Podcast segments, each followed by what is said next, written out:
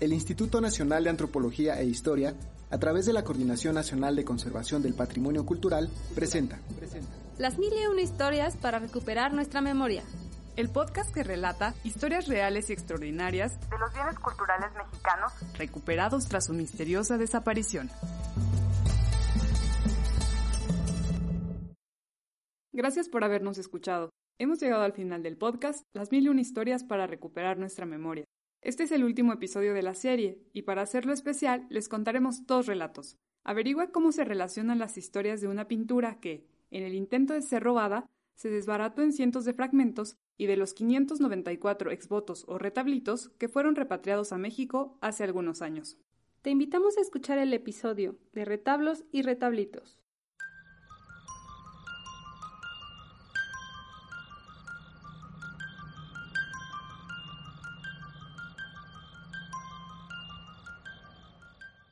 La primera historia tuvo lugar en la capilla de la Virgen de la Asunción, en Izúcar de Matamoros, Puebla.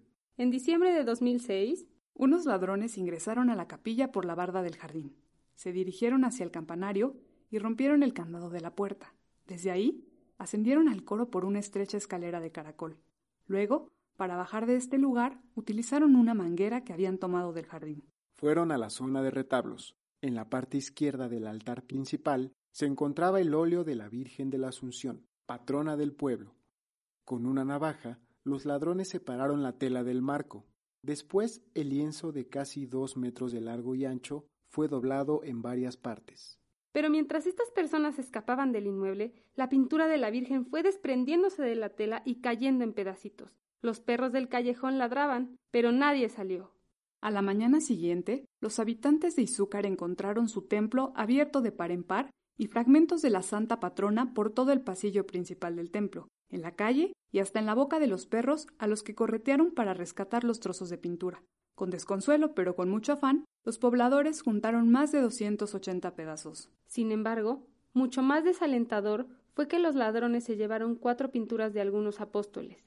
La comunidad dio aviso a las autoridades locales.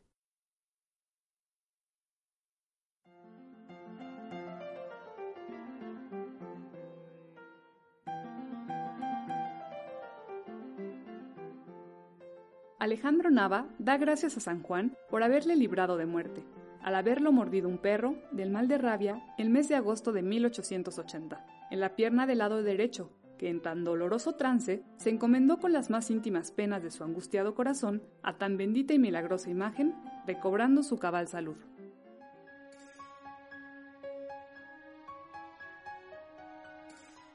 Después de que el Ministerio Público informó a Lina, la restauradora Marta Tapia fue la persona encargada de hacer las indagaciones correspondientes sobre el robo de las cuatro pinturas. El día que llegó a Izúcar, algunas comunidades de templos cercanos se encontraban celebrando, pero la capilla de la Asunción permanecía en silencio, sin sus apóstoles y su santa patrona.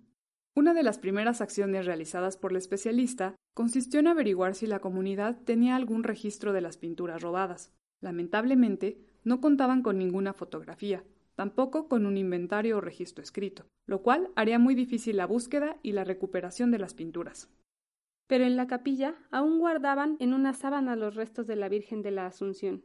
Dado el lamentable estado de la pintura, los pobladores pensaban que su posible destino sería convertirla en cenizas para después ser utilizadas en actividades rituales. Al haberse descuidado, Nicéfora Santillán se quedó dormida al estar echando gordas y unos panes.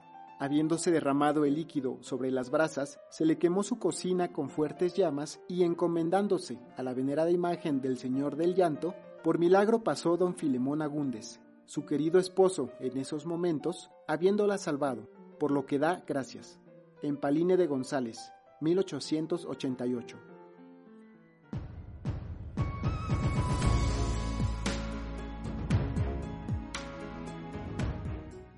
El destino de la pintura no serían las cenizas. Pese a que estaba hecha un inmenso rompecabezas, su restauración era posible. Para hacer esta intervención, los fragmentos fueron llevados a la Coordinación Nacional de Conservación del Patrimonio Cultural, CNCPC. Las restauradoras a cargo de este trabajo fueron Cristina Noguera y Lucía de la Parra. Al preguntarle al especialista Cristina si alguna vez se había enfrentado a un reto como este, respondió que no, ya que eran demasiados fragmentos, algunos muy pequeños y otros difíciles de identificar por los deterioros del tiempo y del hollín provocado por el uso de veladoras. Y, aunque la restauración de esta pieza fue un desafío, en palabras de la misma especialista, su restauración le permitió conocer con mucho detalle los distintos aspectos de la obra, técnica de la pintura, materiales, iconografía, historia y, lo más importante, el vínculo afectivo que la comunidad tenía y desarrolló con este bien cultural.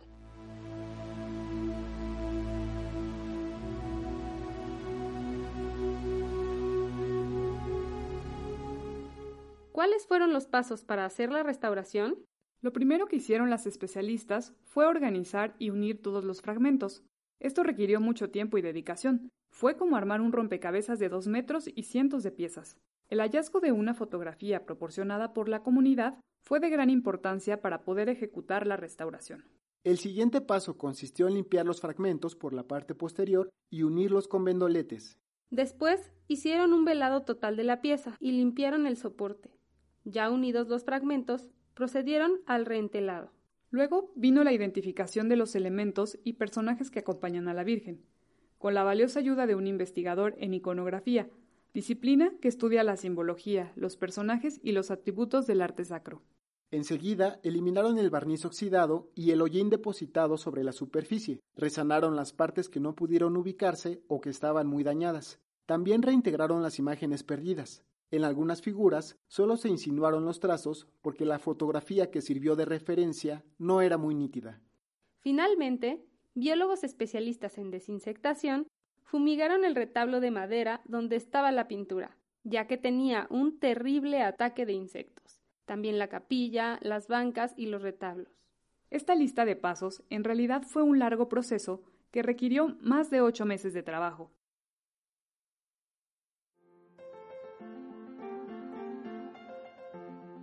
Doy gracias a San Pedro Apóstol, al que me encomendé cuando el día 8 de agosto de 1891, al ir llevando la carretera al pueblo de Senquío, chocando con la carreta del señor don Nemorio Sara, no teniendo que contar más que unos cuantos magullones y uno que otro golpe, no teniendo consecuencias mayores, y ya pasando el susto, doy gracias de mi corazón.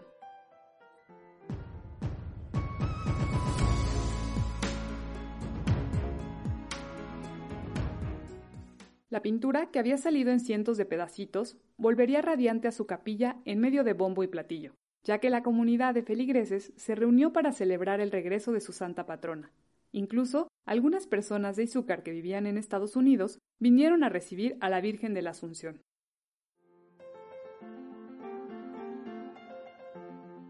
El año de 1903 le aconteció a Juan Jiménez y Leopoldo Sosa haberse librado de la picadura de un enorme tiburón cuando se acercaban al puerto de Alvarado, que con las aguas broncas había caído en la barquita que ellos llevaban, y dan gracias al Señor de las Tres Caídas, que lo salvó en tan penoso trance.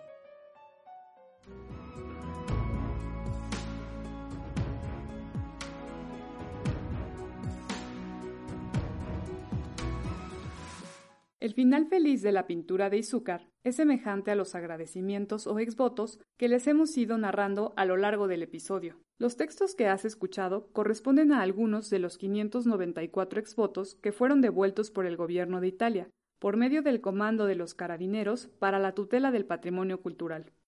A ciencia cierta, no se sabe cómo llegaron a Italia, pero lo que sí se conoce es que fueron sustraídos, durante muchos años, de diferentes templos religiosos, del Estado de México, Guanajuato, Zacatecas, Aguascalientes, entre otros. Estas pinturas, elaboradas desde el siglo XVII, eran solicitadas por fieles a pintores populares o retableros en señal y recuerdo de un milagro o beneficio recibido. Antiguamente eran llamados retablitos y se pintaban en diferentes soportes, madera, tela, lámina e incluso cartones. En un primer momento, quienes los mandaban hacer eran las personas de las clases altas, pero a partir de la independencia y con la entrada de la lámina a México, las clases populares adoptaron esta tradición. Estas manifestaciones gráficas se han producido en México como en ningún otro país. Incluso en la actualidad se han popularizado en redes sociales con motivos que van de lo devocional hasta lo chusco. Un retablero mexicano dice haber pintado durante toda su vida más de 5.000 exvotos. ¿Cómo es un exvoto? Hay una escena principal que relata el acontecimiento que motivó la elaboración del exvoto. También se pintan las imágenes de Cristo, de la Virgen María o de los diversos santos a quienes les agradecen los favores recibidos. Esta sección es la más importante y la de mayor tamaño, en la que, por lo general, la figura sagrada suele colocarse en un plano superior al de las personas que narran el hecho milagroso, o bien la colocan en un plan terrenal, como si el devoto estuviera platicando con su santo preferido. Otro elemento es el texto que describe el milagro, que incluye el nombre de la persona favorecida y la fecha del suceso. En la mayoría de los casos se trata de narraciones escritas muy sencillas y explícitas. Aunque suelen tener errores de sintaxis y ortografía, el lector puede entender el texto ya que se complementa con el dibujo. Y muchos de los retablitos recuperados tienen elementos que los hacen más especiales aún. En la parte posterior se encuentran una serie de evidencias de los usos que tuvieron estos objetos en el tiempo. Por ejemplo, uno tiene el mapa de la República Mexicana hecho con plastilina y sopa de letras. ¿Utilizado para una tarea escolar? No lo sabemos. También cuentan con información que el coleccionista que los adquirió escribió con mucho detalle, año y lugar en que fueron comprados, el precio y, en el caso de los que fueron restaurados, el nombre de quien los intervino. ¿Qué historias nos cuentan estos retablitos? Son documentos visuales de la historia popular, ya que a través de ellos se pueden conocer aspectos de la vida cotidiana, por ejemplo, el uso del lenguaje, las enfermedades más comunes de aquellos siglos, los lugares populares como cantinas, ferias y pulquerías, problemáticas sociales como la migración, asaltos y muchos sucesos de la Revolución Mexicana. Aspectos como la vestimenta y el mobiliario de distintas clases sociales, paisajes naturales, entre muchos otros.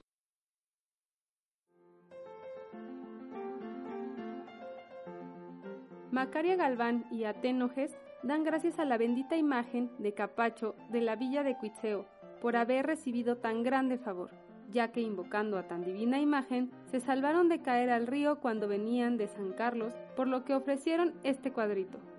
Guantacareo, agosto de 1847.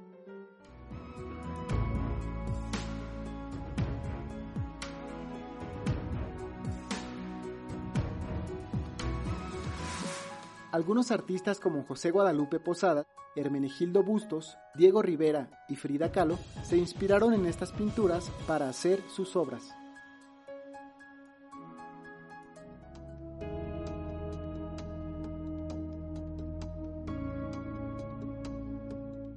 Para que estas obras pudieran regresar a nuestro país, se realizó un peritaje que comprobara su origen mexicano, así como la evaluación de su estado de conservación. Estas acciones fueron realizadas por expertos en pintura de caballete de la Coordinación Nacional de Conservación del Patrimonio Cultural. Dentro de este grupo de especialistas se encontraba Cristina Noguera, sí, la misma restauradora que intervino la pintura de la Virgen de la Asunción. El estado de conservación de las obras era variado. La mayoría estaba en buenas condiciones, pero algunos exvotos presentaban desprendimiento en la capa pictórica, corrosión o ataque de insectos. Estos deterioros fueron atendidos, pero antes se hizo un registro fotográfico y, posteriormente, documentaron el fin de los procesos de restauración. Como su siguiente destino era ser exhibidos en un museo, los especialistas también ayudaron a determinar la humedad y la temperatura a las que debían estar expuestos los retablitos, de acuerdo al material de su soporte.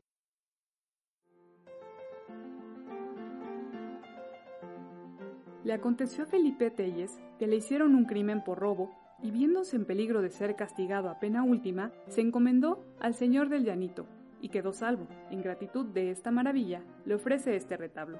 Octubre 9 de 1891.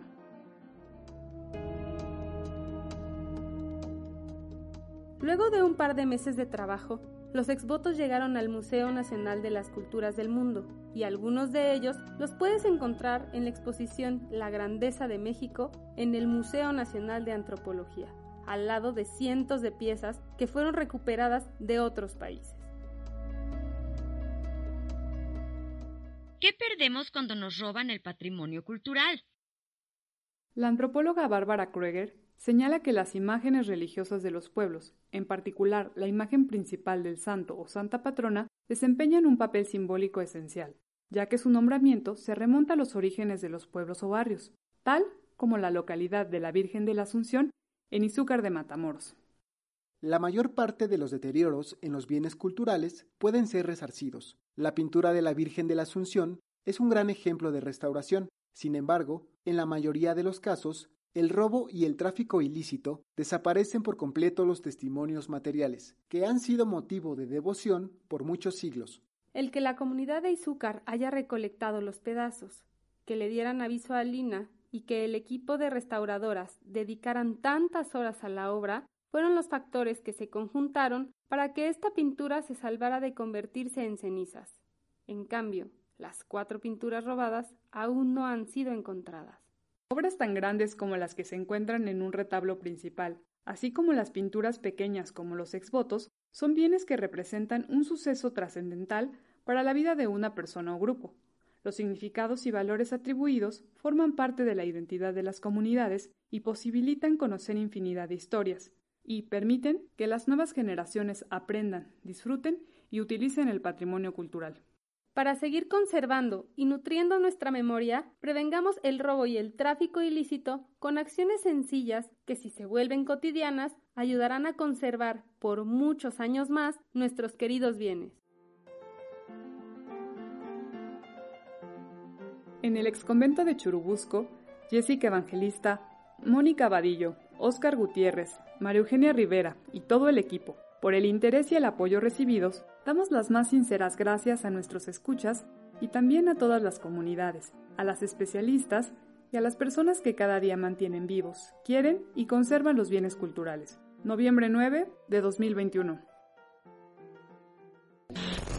Este caso está basado en hechos reales. Sin embargo, se omitieron nombres para no vulnerar los derechos de los involucrados, ni perjudicar investigaciones judiciales en proceso. Te interesa saber más, sigue nuestra página de Facebook. ¿Qué perdemos cuando nos roban el patrimonio cultural?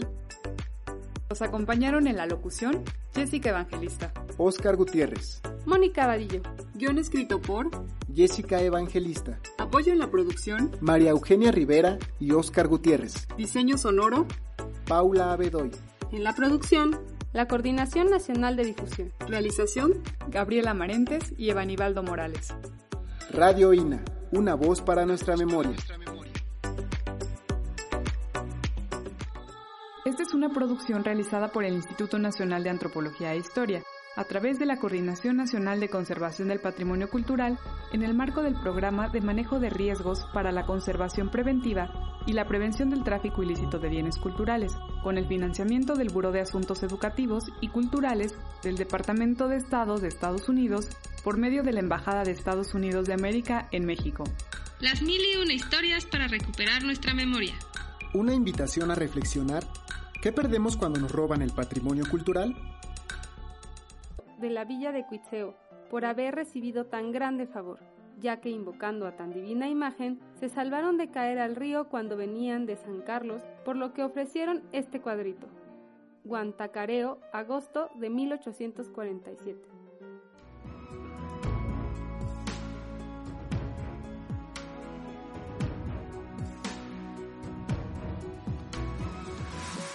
Algunos artistas como José Guadalupe Posada, Hermenegildo Bustos, Diego Rivera y Frida Kahlo se inspiraron en estas pinturas para hacer sus obras.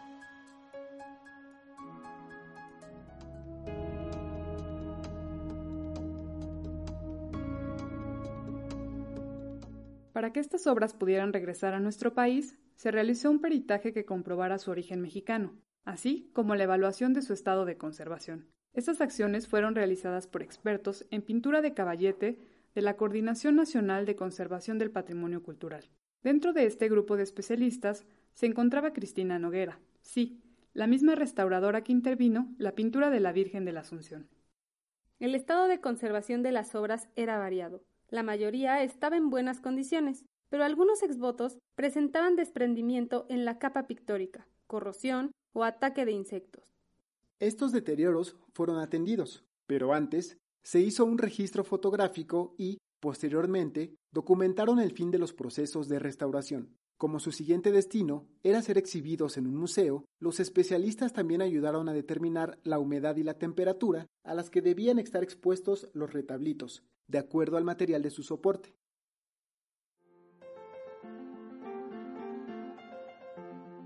Le aconteció a Felipe Telles que le hicieron un crimen por robo y viéndose en peligro de ser castigado a pena última, se encomendó al Señor del Llanito y quedó salvo. En gratitud de esta maravilla, le ofrece este retablo. Octubre 9 de 1891.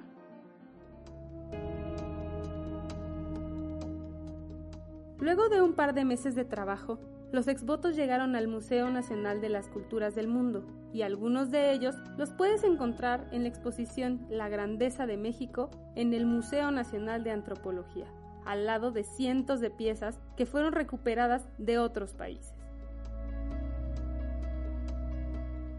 ¿Qué perdemos cuando nos roban el patrimonio cultural? La antropóloga Bárbara Krueger señala que las imágenes religiosas de los pueblos, en particular la imagen principal del santo o santa patrona, desempeñan un papel simbólico esencial, ya que su nombramiento se remonta a los orígenes de los pueblos o barrios, tal como la localidad de la Virgen de la Asunción en Izúcar de Matamoros. La mayor parte de los deterioros en los bienes culturales pueden ser resarcidos. La pintura de la Virgen de la Asunción es un gran ejemplo de restauración. Sin embargo, en la mayoría de los casos, el robo y el tráfico ilícito desaparecen por completo los testimonios materiales, que han sido motivo de devoción por muchos siglos. El que la comunidad de Izúcar haya recolectado los pedazos, que le dieran aviso a Lina y que el equipo de restauradoras dedicaran tantas horas a la obra fueron los factores que se conjuntaron para que esta pintura se salvara de convertirse en cenizas. En cambio, las cuatro pinturas robadas aún no han sido encontradas. Obras tan grandes como las que se encuentran en un retablo principal, así como las pinturas pequeñas como los exvotos, son bienes que representan un suceso trascendental para la vida de una persona o grupo. Los significados y valores atribuidos forman parte de la identidad de las comunidades y posibilitan conocer infinidad de historias, y permiten que las nuevas generaciones aprendan, disfruten y utilicen el patrimonio cultural. Para seguir conservando y nutriendo nuestra memoria, prevengamos el robo y el tráfico ilícito con acciones sencillas que si se vuelven cotidianas ayudarán a conservar por muchos años más nuestros queridos bienes. En el exconvento de Churubusco, Jessica Evangelista, Mónica Vadillo, Óscar Gutiérrez, María Eugenia Rivera y todo el equipo, por el interés y el apoyo recibidos, damos las más sinceras gracias a nuestros escuchas y también a todas las comunidades, a las especialistas y a las personas que cada día mantienen vivos, quieren y conservan los bienes culturales. Noviembre 9 de 2021. Este caso está basado en hechos reales. Sin embargo, se omitieron nombres para no vulnerar los derechos de los involucrados, ni perjudicar investigaciones judiciales en proceso. Te interesa saber más, sigue nuestra página de Facebook. ¿Qué perdemos cuando nos roban el patrimonio cultural? Los acompañaron en la locución Jessica Evangelista, Óscar Gutiérrez, Mónica Vadillo. guion escrito por Jessica Evangelista, Apoyo en la producción, María Eugenia Rivera y Óscar Gutiérrez, Diseño Sonoro, Paula Abedoy. en la producción, La Coordinación Nacional de Difusión. realización, Gabriela Marentes y Evanibaldo Morales. Radio INA, una voz para nuestra memoria. Esta es una producción realizada por el Instituto Nacional de Antropología e Historia, a través de la Coordinación Nacional de Conservación del Patrimonio Cultural, en el marco del Programa de Manejo de Riesgos para la Conservación Preventiva y la Prevención del Tráfico Ilícito de Bienes Culturales, con el financiamiento del Buró de Asuntos Educativos y Culturales del Departamento de Estado de Estados Unidos por medio de la Embajada de Estados Unidos de América en México. Las mil y una historias para recuperar nuestra memoria. Una invitación a reflexionar. ¿Qué perdemos cuando nos roban el patrimonio cultural? Instituto Nacional de Antropología e Historia. Secretaría de Cultura.